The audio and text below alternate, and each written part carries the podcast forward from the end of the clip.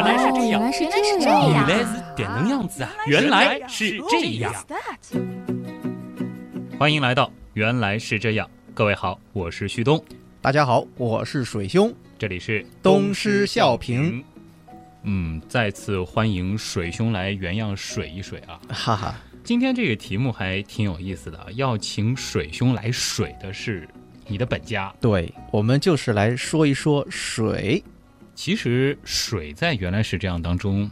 也不算是第一次聊的话题了啊！啊，是的，嗯很早以前就有过一个系列叫“水能毁三观哎，对的，”。当时呢，其实是留下了一个挺重要的思考，那就是说，我们一直以为水是很宝贵的，嗯但是你要看的是什么水。是说可以饮用的淡水资源，它的确是宝贵的啊，或者说是可以直接饮用的淡水资源。嗯但是对于地球而言呢，当时的一个结论是，水总的来说还算是非常充沛的。嗯，是的。如果大家还有印象的话啊嗯，旭东老师是把公益广告也黑了一把。但是实际上啊，我们放眼太阳系来说，地球上的水还真的不算很多。哦，如果说跳出地球再来看水这件事情的话，那还是挺有意思的。是的，所以今天别看说的是水，但事实上还是一个和天文有关的话题。我们一起来感受一下太阳系的水世界。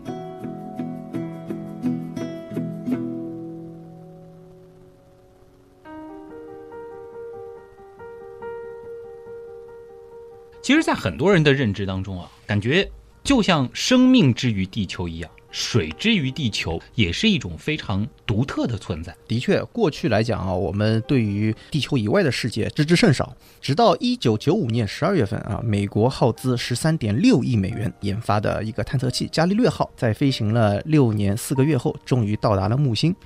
那么在此后的七年时间里啊，它绕着木星转了三十四周，与木星的主要的卫星也相遇了三十五次，发回了大量的图片和数据。嗯，那正是因为他的这些发现，使我们可以讲是大开眼界啊。但是很有意思的是，我们的科研人员本希望给伽利略号来一个增寿，延长它的这个服役的时间探测。器里还挺常见的。是啊，总是希望它能够更长时间的啊。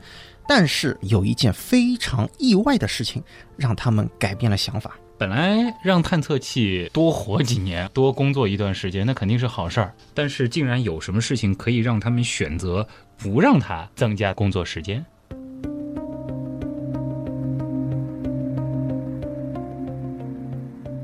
伽利略号在距离木卫二上空三百五十一公里的地方飞掠。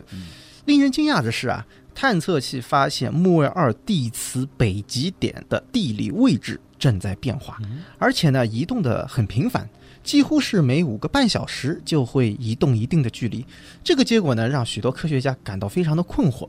那究竟是什么力量驱使着木卫二的地磁北极点不断的运动呢？我们来问问课啊，大家想想看，电场和磁场有什么关系？我们说均匀变化的电场产生稳定的磁场，嗯那么反过来，均匀变化的磁场它也能产生稳定的电场。没错，放置在一个变化的磁场中的导线呢，会产生感应电流，这个也就是安检的时候使用金属探测器的工作原理。对研究人员呢也是根据探测器传回的这个数据来分析，认为呢木卫二内部呢它是有分层结构的，并且呢很有可能是一个小型的金属内核，嗯而表面以下相当厚的地质结构应该是冰或水。而此北极的漂移呢，恰恰就暗示着木卫二有一个带电的导体层。之所以变化是如此之大啊，又有明显的周期性，那么最好的解释就是木卫二的冰壳以下有一个含盐的全球性的海洋。很多科学家呢就认为这个新发现对于木卫二上存在海洋的这种设想就变得非常的具有说服力了。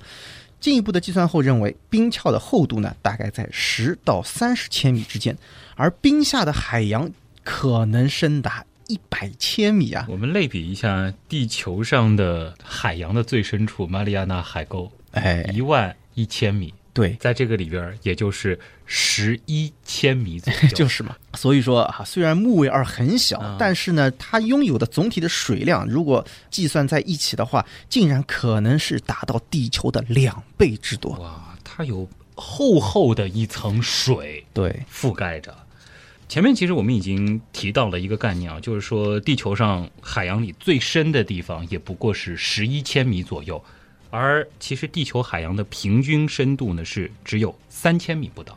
不得不说，刚才谈到的这个发现，对于科学家而言绝对是非常兴奋的，因为既然木卫二上可能存在一个全球范围的巨大海洋，那是不是也意味着在它的上面也有可能存在着生命？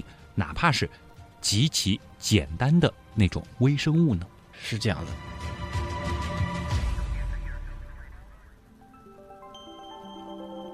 虽然说感觉上好像有点脑洞大开了啊，想的太远了，但说实话，这种想法或者说这种推断呢，还是有一定科学性的。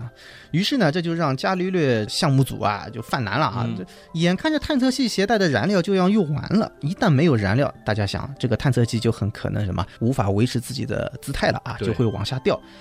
万一它掉到了木卫二海洋中怎么办？嗯，伽利略呢是来自拥有万千生命的地球。它呢没有经过无菌化的处理哦。如果伽利略号这么一掉下去，携带在身上的那些细菌，在那片陌生的外星海洋当中生存，甚至发展起来了，那可如何是好，对吧？有这个，我们都有，应该都有一个防止外来物种入侵的这样的啊，对对对，这个可是外星生命入侵了，哎，对 对，那真的是非常非常的严峻啊。所以说啊，科学家呢就认为实在是不太合适啊，就让它随便的掉下去，万一它上面有外星生命啊。砸到一些花花草草也不合适。这个其实想的很细啊，一方面就是说怕我们的这些可能携带着的微生物影响了假设当中的木卫二原生居民的那种生态环境；另外一种情况就是说，如果这些来自地球的微生物在那儿繁衍生息了，真的派了人过去，或者说取了样，找到了那个生命的痕迹，我们怎么样做？排除法，哎，对你实在是搞不清到底是不是他原住居民，是吧？对，细致入微的细节，没错。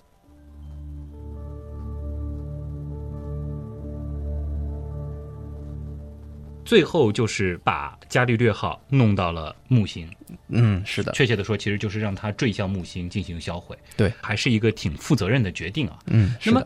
接下来其实就是一个很重要的问题了，就是木卫二上它为什么会有那么大规模的海洋呢？要说它是海洋的话，这肯定是维持了液态。那它到底是为什么能够拥有液态水的海洋呢？哎，木卫二的直径呢，大约是三千一百千米，比月亮稍微小一点，但也很大了。它呢还有一个非常迷人的名字欧罗巴，它距离木星呢大约是六十七万公里。但问题的关键在于，它是被木星潮汐锁定着，就和月亮置于地球一样。对，只有一个面对着木星。嗯，不仅如此啊，木卫一、木卫二和木卫三呢，呈现出一比二比四的轨道共振关系。也就是说，当木卫三绕木星转完了一整圈的时候呢，木卫二刚好完成了两圈，而木卫一呢，则刚刚好完成了四圈，就像钟一样啊。哎，对，类似于。指针的这种关系啊，哎，圈数不太一样，是的，很像。这种规律呢，就造成了一种叫潮汐加热的现象。木卫二呢，可以讲是被迫的，就像一个发面团啊，在中间。木卫一和木卫三就像两只手一样搓着面团，让它发热。所以呢，就在这样一种作用下，木卫二的内部获得了额外的热能，嗯，令液态水的存在就成为了一种可能了。也和大家补充一些数据啊，木星呢距离太阳大约是五点二个天文单位，也就是说是七点七八亿千米。要知道，在这个距离上，太阳的强度已经是比较弱了。我们所谓的宜居带其实并不宽，木星明显是不在这个宜居带里的，也就是说表面是不可能有液态水的。对。那么木卫二它的这个表面温度其实也不高，在赤道地区它平均呢只有一百一十开，也就是零下。一百六十三度，而两极呢更低啊，只有五十开，也就是零下二百二十三度。要知道它的这个表面水呢是永久冻结的啊，非常坚硬的冰壳，但是在它的冰壳以下可谓是暗流涌动。对，这就和地下岩浆一样，它存在着一定的流动性。同时呢，内部的这种能量啊，它会进行累积，它必须要找到一个适合的出口。通过表面的缝隙喷出来，就像地球上的火山口一样的。挺有意思的，它的冰球结构啊，冰壳有点像咱们的地壳，然后下面的这个海洋有一点像我们的地幔。对，当然这个实质还是不太一样的啊。而它的这个火山喷出来的是水，并不是熔岩，那么其实就是喷泉了。哎，是的，所以呢又叫做冰喷泉啊。嗯一二年的时候呢，哈勃太空望远镜果然拍到了木卫二南极地区有水汽喷向空中。到了二零一四年的时候，哈勃再一次拍到了呈现羽毛状的冰喷泉，嗯而它的高度甚至可以达到两百公里那么高。相对于欧罗巴的尺度而言，这简直就是摸到了天啊！这喷泉放地球上，如果说我们有幸目睹一下的话哦，也很可观。达不到空间站啊，嗯，但是也非常高了，这个绝对比火箭发射震撼的多啊。对当然了，这个其实还是因为在欧罗巴身上啊，它的重力加速度相对比较小，嗯，所以才能喷得那么高，嗯在地球上做不到，对吧考？虑到我们要是真在木卫二上的话，跳一跳也跳得很高了、啊哎、，对对对，还有包括木星的引力的作用啊，嗯等等啊。所以这个喷泉喷出来以后，是不是还挺好玩的？因为前面我也说到了，木卫二表面的这个温度是非常低的，喷的一瞬间可能是液态水，是不是马上就变雪花了？哎，对对对，而且呢，这个冰啊，它会慢慢慢慢的落下来啊，嗯就像下雪一样的。但有一些小颗粒，它可能甚至就漂浮在空中了哦，啊。所以木卫二的表面你去看呢，它是比较的光滑平坦啊。我估计呢，跟这个也是有一定的关系的。哇，这个木卫二表面的风景一定特别美，而且你看，就是说眼前是几乎有半个天空那么大的木星，脚下是满目的这种银白色的世界。嗯，的确够美。所以小小的这个木卫二的水世界，还真的是让人类大开眼界啊！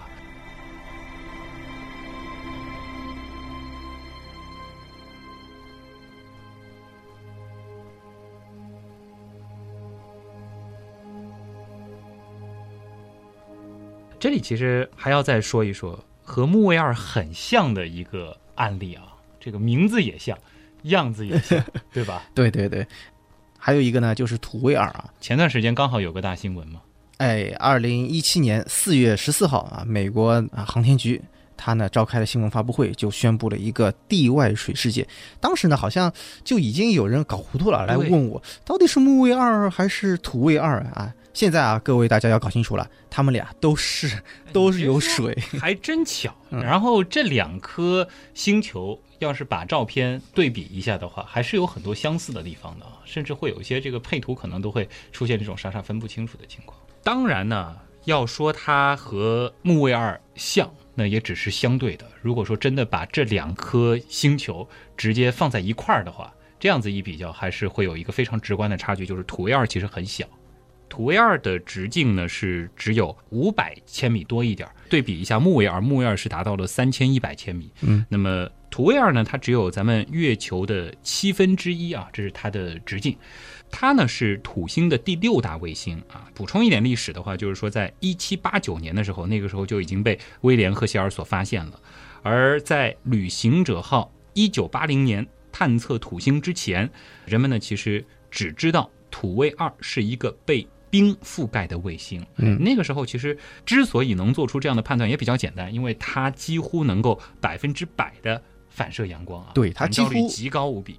对，它几乎就是太阳系当中反射率最高的一颗。嗯，值得注意的是什么呢？就是说土卫二和土卫四的轨道，它也形成了一比二的共振啊。没错，呃类似于木卫二那样啊，就是说土卫二它每完成两次公转，土卫四呢刚好完成一次公转，所以呢，我们前面提到的那个潮汐加热啊，类似于这种搓面团的这个效应，在土卫二上它也是存在的。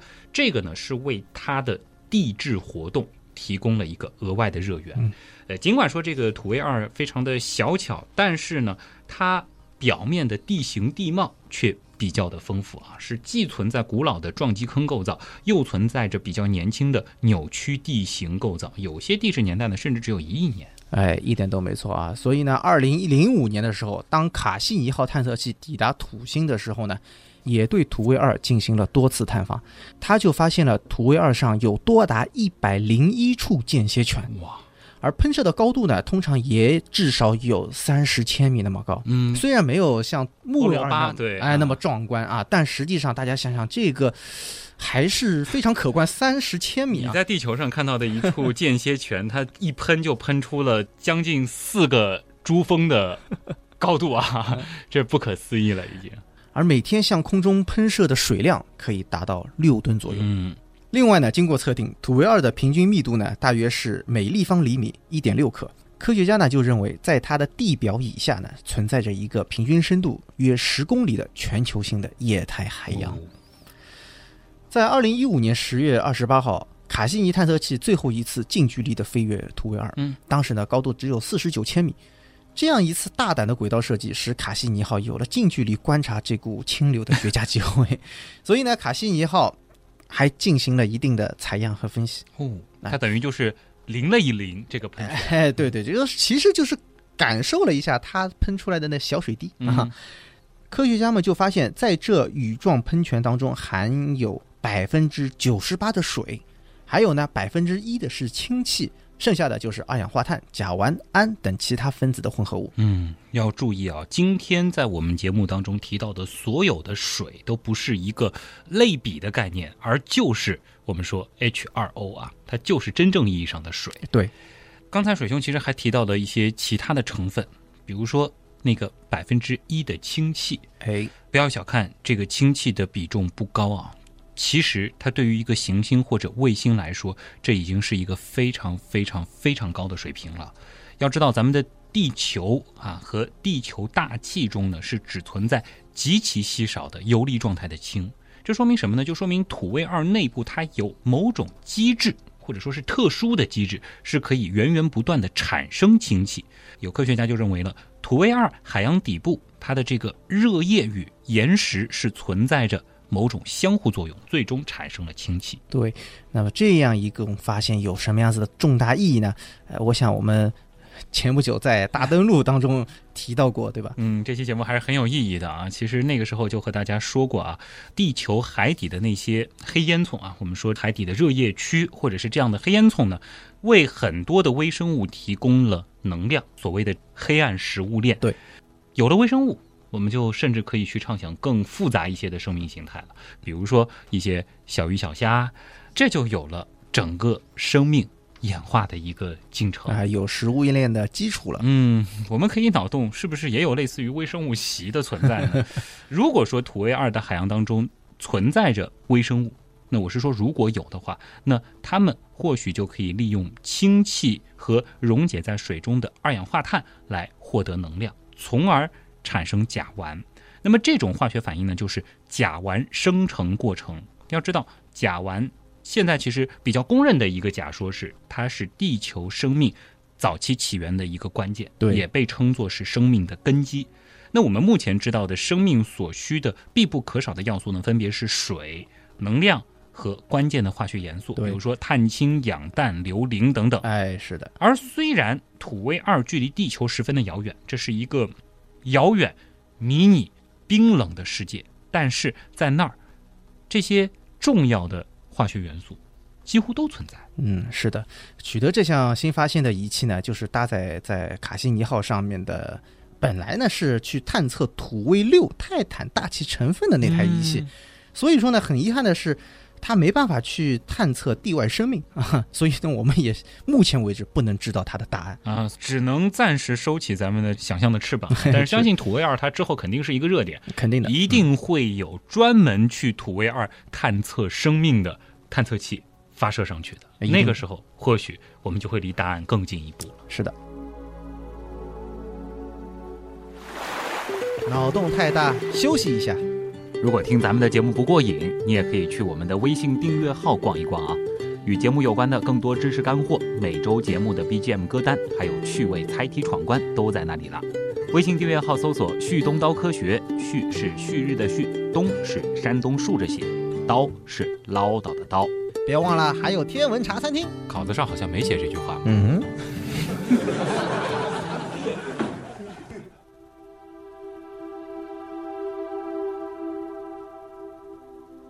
那么到现在呢，我们已经带大家分别造访了木卫二和土卫二。虽然说这两颗星球和咱们地球比起来，那都是小家伙，尤其是土卫二和月球比起来也是非常迷你的一颗卫星，但是它们的表面却都有巨量的由水 H2O 组成的海洋，在冰层之下都是液态的海洋，的确是颠覆了我们很多人对于水这个概念的认知吧。是的，太阳系当中啊，拥有海洋的卫星其实真的不少。除此以外啊，实际上还有木卫三、木卫四、土卫一、海卫一等等，已经被部分证实或者疑似存在海洋。嗯，像木卫三盖尼米德啊，它是太阳系最大的卫星，也是唯一自己拥有磁场的卫星。嗯，目前呢，研究证实它拥有一个地下的盐水层，哦但是呢，好像没办法支持生命的存在。嗯，像木卫四卡利斯托，它呢有一个两百公里厚的冰层，而冰层的下方呢，估计是一片海洋嗯，它的深度也可以达到十公里，但是它好像也是一个密闭的环境啊，嗯，不一定支持生命。就没看到它有喷泉对，啊。像土卫一呢，有着千疮百孔的地表，而地表以下二十四至三十一公里深的地方，可能也隐藏着一个地下海洋。哦，这几个说实话还是不太令人期待。嗯 但相较之下，海卫一特里同就不太一样了，它跟木卫二和土卫二类似，它也存在着间歇泉，哦，会喷发出的是什么呢？氮气，这也成为太阳系当中最活跃的星球之一啊。嗯说起来，海卫一还是挺有意思的啊，它是逆向运动。嗯哼，呃，有人说它可能是被海王给抓过来的俘虏，所以呢，在引潮力摩擦之下，海卫一的轨道呢，它是在不断的衰退，在未来的三十几亿年时间里，它可能土崩瓦解，成为新的海王星的环。哦，又有点像那个潮汐加热了。呃，对的，没错啊。当然，它表面以下到底是什么东西，因为距离太远，我们没办法看清楚，还有待进一步证实。这样想一想，虽然都是咱们太阳系院子里的事情啊，但是还是有太多的未知等待我们去探索了。是。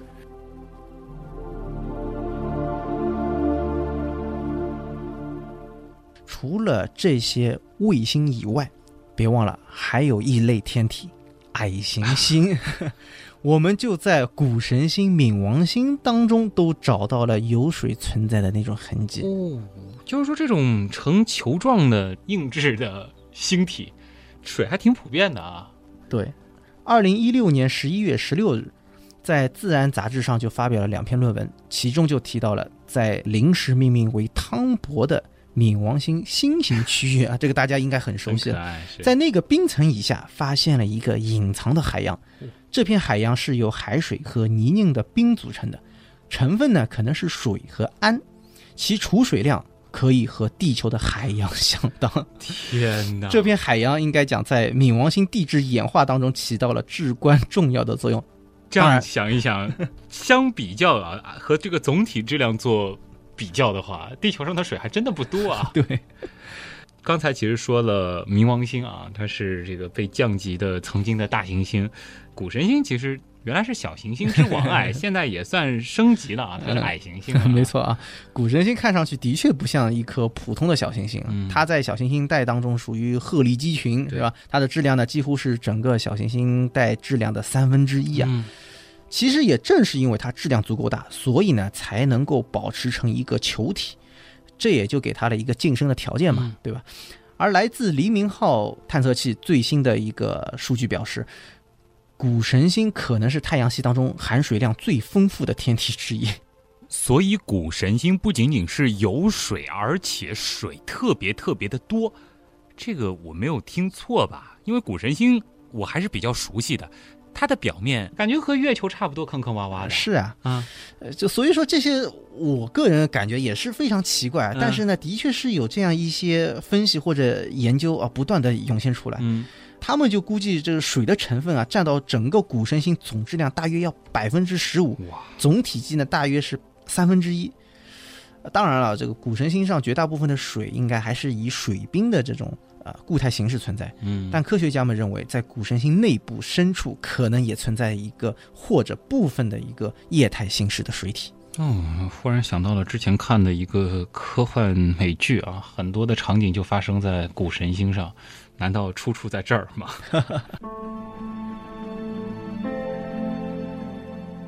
这样说来的话，其实光是在我们太阳系里，就已经有不少的卫星或矮行星，疑似或者是确认存在水，甚至是海洋了。而且有不少它的这个水量还非常非常的大啊，感觉超过地球的总水量都是常态了。那么大行星里呢？哎，难道只有地球是独特的存在？好像听起来有点讽刺，是吧？嗯但你看啊，木星、土星、天王星、海王星都是什么气态的啊，巨行星。水的这个问题无从谈起啊。水星距离太阳太近，这属于是烤的滋滋冒烟。虽然给了它的一个名字倒是最水的啊，对，但水星是基本上可以推断它不存在水了。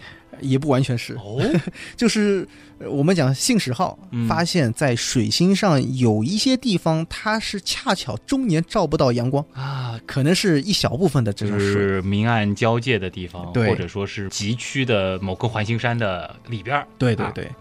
另外，你看金星属于是浓厚大气包裹着，它的表面温度可以达到四百多度，嗯即便有水也化作了蒸汽，啊，而且大气当中含有的是二氧化碳和二氧化硫。嗯，就是说它表面有液态水组成的海洋，这个概率是不存在几乎为零的啊。考虑到它那个大气成分，如果说真的金星上下雨的话，那应该也是非常酸爽的酸雨啊。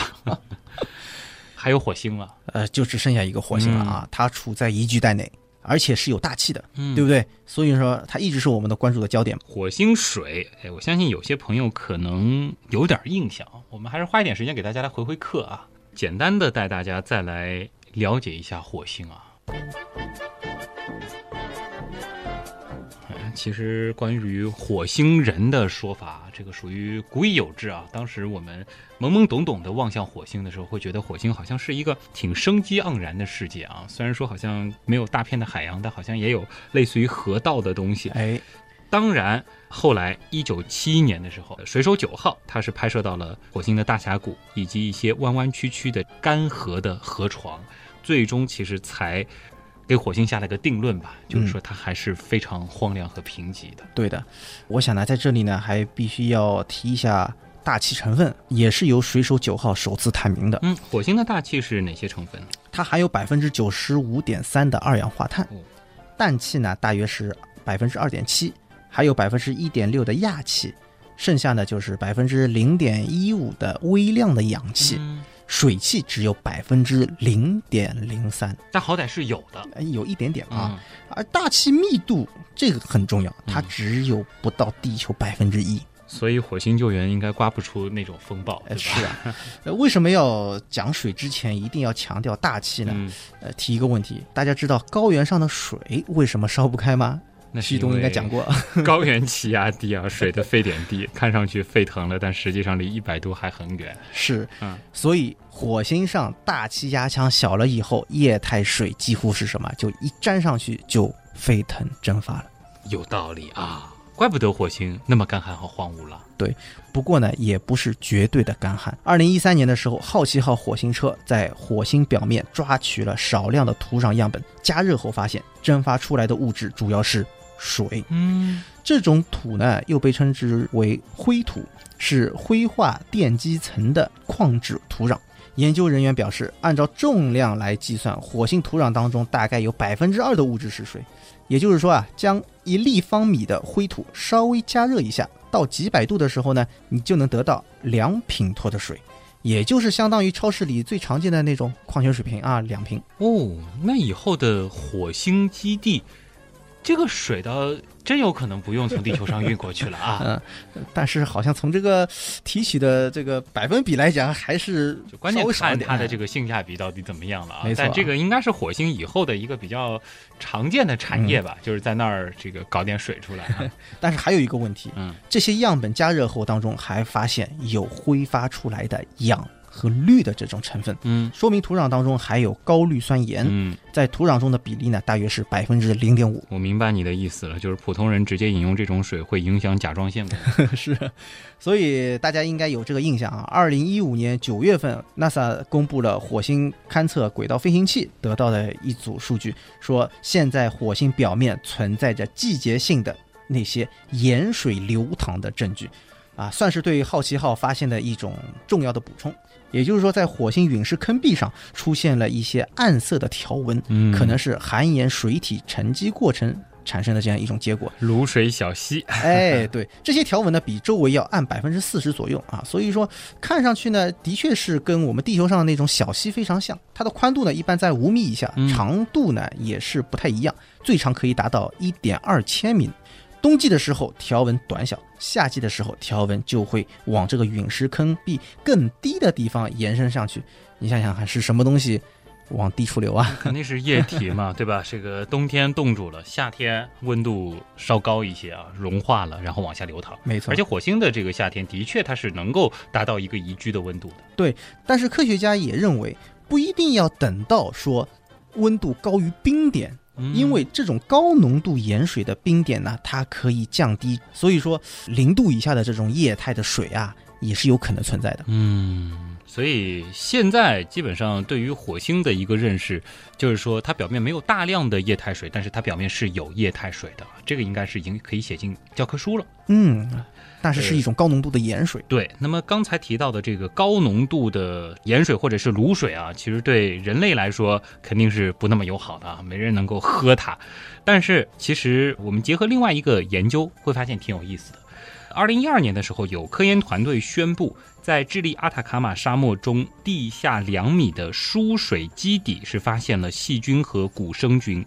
那么这种微生物呢，它得以在没有任何氧气或阳光的地方栖息，这是因为这里蕴含着可吸附水分的盐盐啊，岩石的盐，然后后面是盐分的盐，对还有其他的高稀释化合物，哎，比如说硬石膏和高氯酸盐。哎，高氯酸盐。此外呢，基底下的微生物啊，它比较容易潮解，这就意味着它们可以吸收有限空气当中的水分，凝结于盐晶体表面，从而呢形成了几微米厚的薄膜。哎，据说啊，他们当时的这种发现所使用的这个设备，正是为探测火星地下微生物而研制的。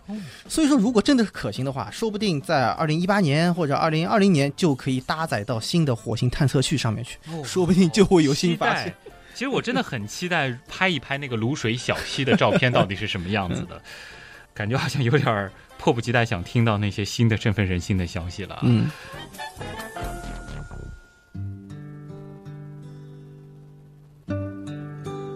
不过说到这里，可能有人会问了：哎火星上它有河床，对吧？嗯，其实如果看过火星的一些这个卫星照片的话，还是非常非常直观的。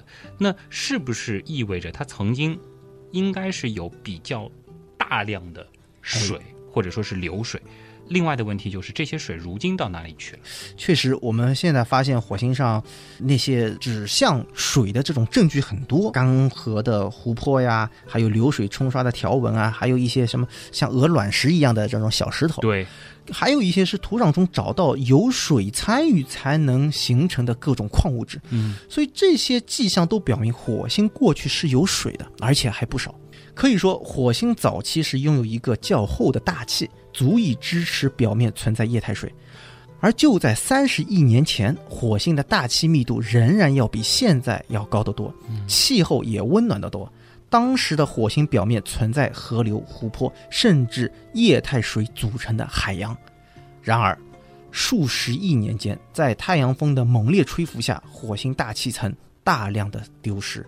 解释一下太阳风啊，它是一股高能的带电粒子流，主要呢是由质子和电子组成的，从太阳上层大气射出，这个时速非常可怕，每小时一百六十万公里。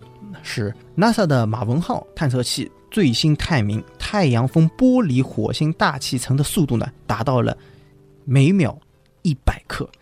而在数十亿年前，早期太阳活动非常活跃的时候，火星大气层被太阳风剥离的速度要比现在高很多。嗯，表面上看上去是太阳风，可以讲是罪魁祸首啊，但根本来讲还是火星本身先天不足啊。是因为它太小了吗？正是，虽然早期火星也拥有像地球这样的全球性的磁场，嗯但是火星体积只有地球的百分之十五哦，比地球小得多。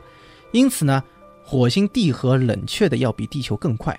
地质活动趋缓，磁场逐渐消失。如今它只拥有了局部磁场，而且强度很弱。我们都知道磁场之于地球的重要性，是它很重要的一个功能就是防御太阳风带来的这种高能粒子流，它能够把它偏转走。哎，对，高能粒子流会发生偏转，嗯这样的话呢，地球大气层就被保护了。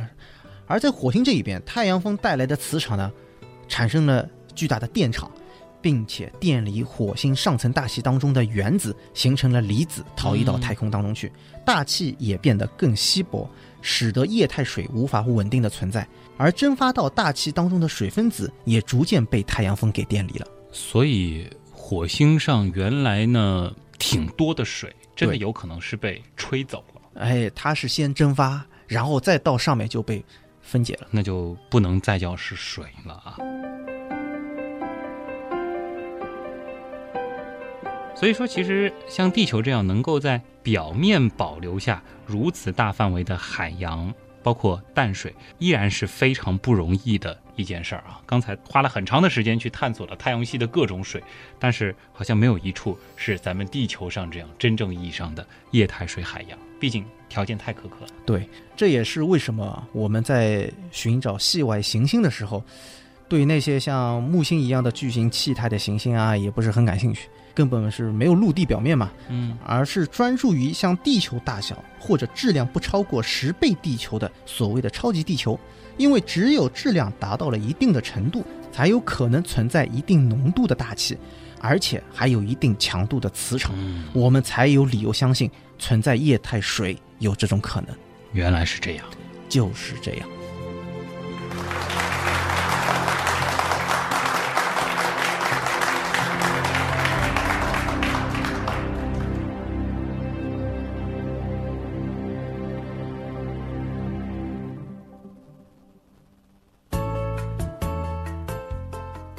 像水兄加入原来是这样之后，绝大部分的和天文有关的选题都是和你一起做了啊。嗯，除了那个跳黑洞，啊这个水兄怨念已久的那个跳黑洞啊，虽然说那期节目我还是很喜欢的啊，但是不管怎么说，水兄加入进来之后，在天文这一块儿，原样的内容的专业性是得到了非常大的提升啊。嗯，您过奖。而说到天文这个关键词，其实对于原来是这样这档节目来说，一直以来还是非常重要的。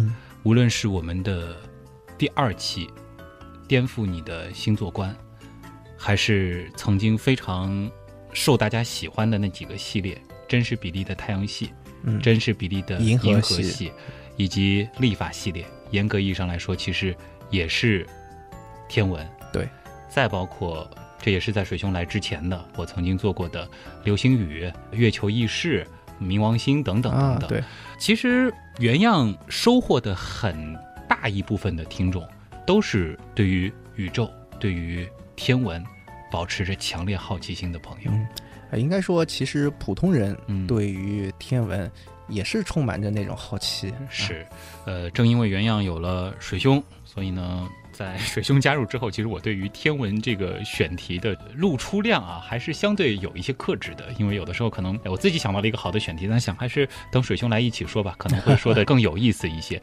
但是也使得我看到。很多的平台上啊，大家给我评论往往是，比如说我又更新了一期生物类的节目啊，或者说更新了一期医学类的节目啊，大家就说，哎，什么时候能够再讲天文啊？说实话啊，就以我个人的兴趣而言，我完全支持今后咱们原来是这样，就只讲天文。而且说实话，从天文它背后所蕴含的巨大的信息量来说，它也绝对能够让这个节目往下走，甚至走好几年。啊，毕竟天文学的发展是伴随着人类社会的发展啊。它也是最早的一门自然科学。没错，当然，咱们原来是这样的定位，它并不是一个天文类的科普节目，我们定位的是一个综合的科普节目。如果说每一期都请水兄来，每一期都只做天文的话，那可能就变成天文原来是这样了。嗯嗯，嗯我，说了一个名字，哎，天文原原来是这样。感觉上可以做。哎，其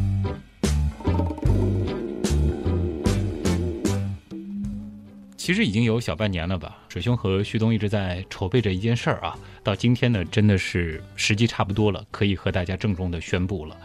刚才我说的那个天文原来是这样，并不是开玩笑，哎，真的马上就要有这档节目了，名字就是这七个字，而大家也可以从这个名字当中感受到，天文原来是这样，至于原来是这样，它到底意味着什么？对我们的节目，在未来将会分支出一个平行的专业化的内容，嗯，和原来是这样不同的是，它只说天文，嗯当然。因为它只说天文了，所以它一定会做的非常的垂直和深入。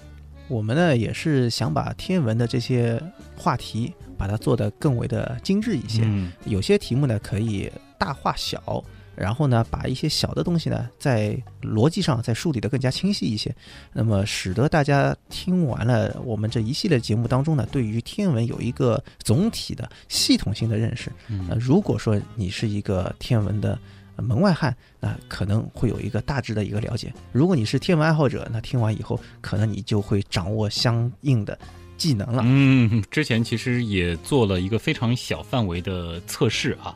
天文原来是这样，我们觉得起码对于有一定知识储备的朋友来说，还是非常不错的一档节目。对那么对于天文爱好者来说，可能收获会非常非常的大。对我们呢也是想把它做成你听上去好像话题是有所耳闻，好像在整个天文的教科书当中啊，它是出现过的一个呃名词或者说一个篇章。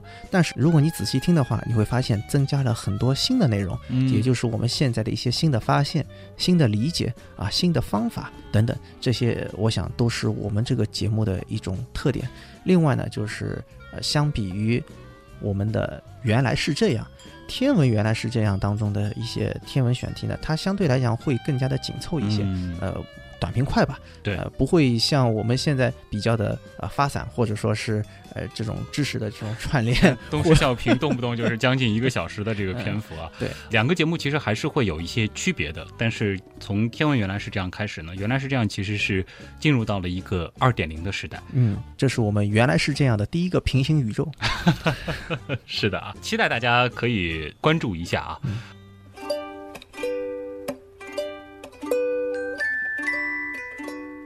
那当然，我相信听到这儿，肯定有朋友在想：哎呦，那是不是说以后在原来是这样当中，再也听不到水兄了？嗯要听水兄，非得去买天文原来是这样来听呢？那肯定不会啊！啊水兄应该也是原来是这样的一个重要的组成部分啊。嗯应该讲，在原样的这个体系当中，天文的部分还是会保留相应的比重。对，而且呢，呃，应该讲我们也是，而且呢会是保质保量。嗯呃，其实对于我而言的话，倒更容易安排原来是这样当中该出现什么样的天文学的内容。而且我们在原样当中的那些天文选题，我们会跟其他那些学科更加的融合一些。嗯，呃，也就是说，大发挥原样的特点啊。对这个特点会更加的显著，是就是我们会串联各个学科。对再比如的话，就是说原样其实一直有一个特点是脑洞非常的大。举几个例子，类似于跳进黑洞是怎样的体验？嗯，如果月亮消失了，住在红矮星上是怎样一种体验？嗯这样的选题，可能以后更多的就会出现在原来是这样的天文选题当中。对。那么关于天文原来是这样，到底会是怎样的呢？之后在原来是这样的专辑当中，我们也会放出一个天文原来是这样的发刊预告啊，大家也可以来听一下，也非常期待大家可以选择购买订阅。天文原来是这样，这也算是我们在尝试的，让原来是这样以后真正能够持续下去的一个很重要的探索。哎，对，这点还是蛮重要的。一方面呢，可能我对于原来是这样的期待，不仅仅是说它仅仅是我的一个业余爱好，我可能会希望它能够成为我真正为之奋斗的一个事业。而另一方面呢，在现在的这样的一个大环境下，其实节目能不能产生更多的实际的价值，其实很大程度上也会影响平台对于节目所能配置的资源。天文原来是这样，这档节目的推出，意味着原来是这样这样一个品牌真正拥有了市场价值，嗯真正拥有了品牌价值。也想通过这个事情来测试一下原样这个 IP 现在到底发展到了一个什么样的程度嘛？大家先去听听看啊！我们也相信这个内容依然也会像现在的原来是这样一样，付出我们百分之一百的努力来做好它。对这实际上是给了我们自己有更大的压力。嗯，啊当然有了天样之后，水兄和旭东还真得周周见了啊！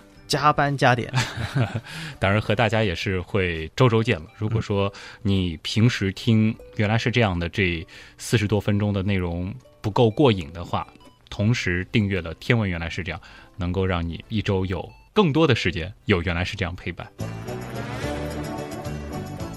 订阅的方法，除了大家可以关注这两天我们会更新的《天文原来是这样的》发刊预告之外，同时呢，大家也可以关注一下我们的几个互动平台啊。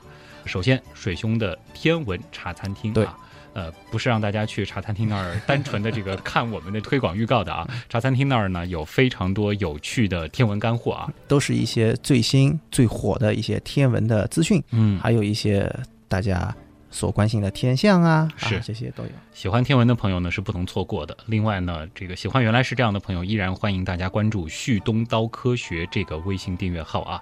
在这个订阅号当中呢，除了有和每期节目相关的延展的知识阅读，同时呢，也会有我们节目的 BGM 歌单。旭是旭日的旭，东是上面一个山，下面一个东。那么这个订阅号其实也要感谢我们原样图文组和原样音乐组的小伙伴的努力。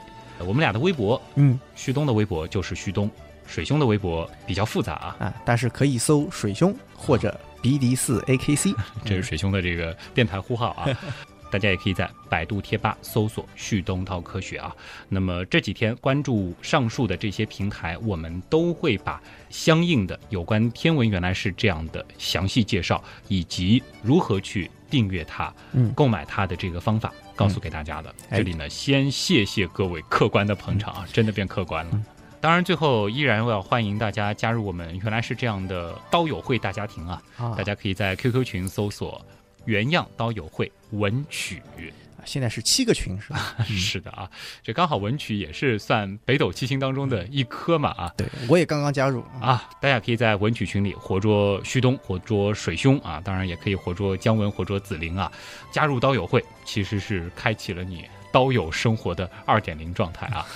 今天的原来是这样，真的就是这样。嗯，我是旭东，我是水兄，感谢所有通过打赏、文案或者参与志愿组等各种方式帮助和支持过我们的朋友。远洋的发展真的离不开大家。嗯，当然在以后可能就要额外感谢那些所有购买我们付费专辑的朋友们了啊！咱们下周再见。拜拜。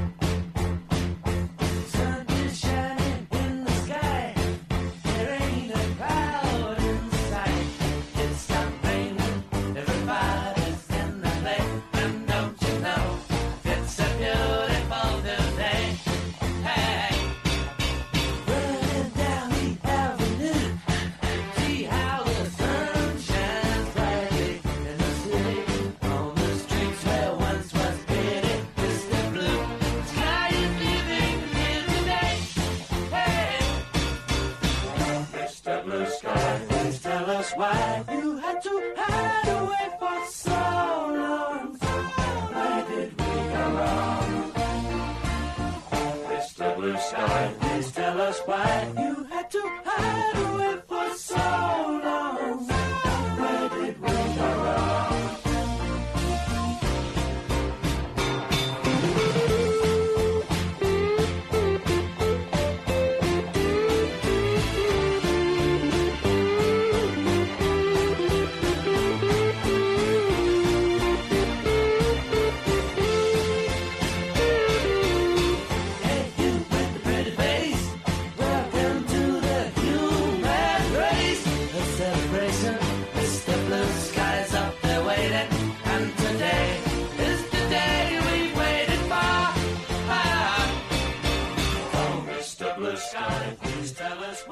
啊，太阳系的水，嗯，哎呀，这别别别别别别别别别这样。不要讲太阳系的水。呃，对嗯，你就说对嗯啊，就是水，就是水本身。再来一遍。对，我们就来谈一谈水。对，我们就 再来一遍。脚下是满目的这种银白色的世界，嗯，的确够美。好冷啊，很美好啊，真的很美好啊，是啊，的确很美。是超级美。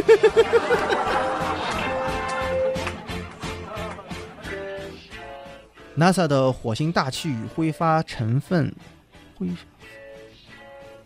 就叫马文号算了。嗯，啊。嗯，NASA 的马文号，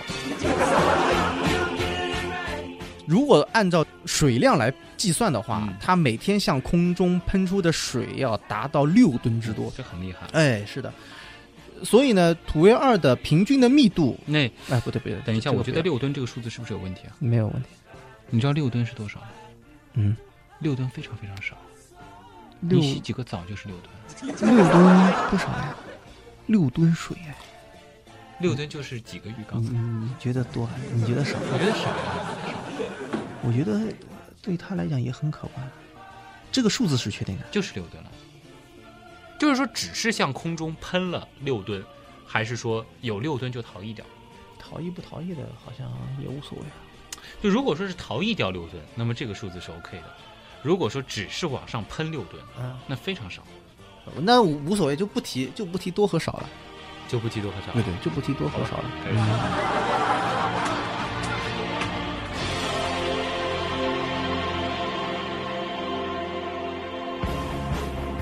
另外呢，经过测定啊，土卫二平均的密度呢，大概是一点六克每立方厘米，每立方厘米一点六克，这有什么错吗？肯定是每立方厘米一点六克。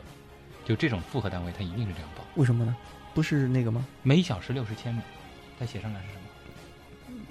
六十千米小时是吗？我一直说六十千米每小时，我一直这么读的，中文语境它一定是每立方厘米六十，就一点六克，真的啊就一定是这样的。但是那样写起来会很麻烦的，你不用写起来，你就看着这个就自动转换呀。我们看到这个全部都是自动转换成这样。我转不过来的，请转换。从小到大都是那样读的。你们老师没教过这个啊？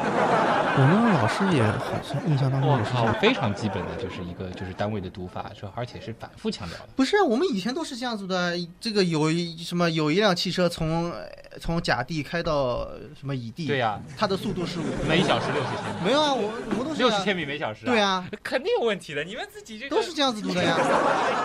好，听众朋友，这个我作为彩蛋，你们小时候是怎么读的？老师是怎么教的啊？好吧，来，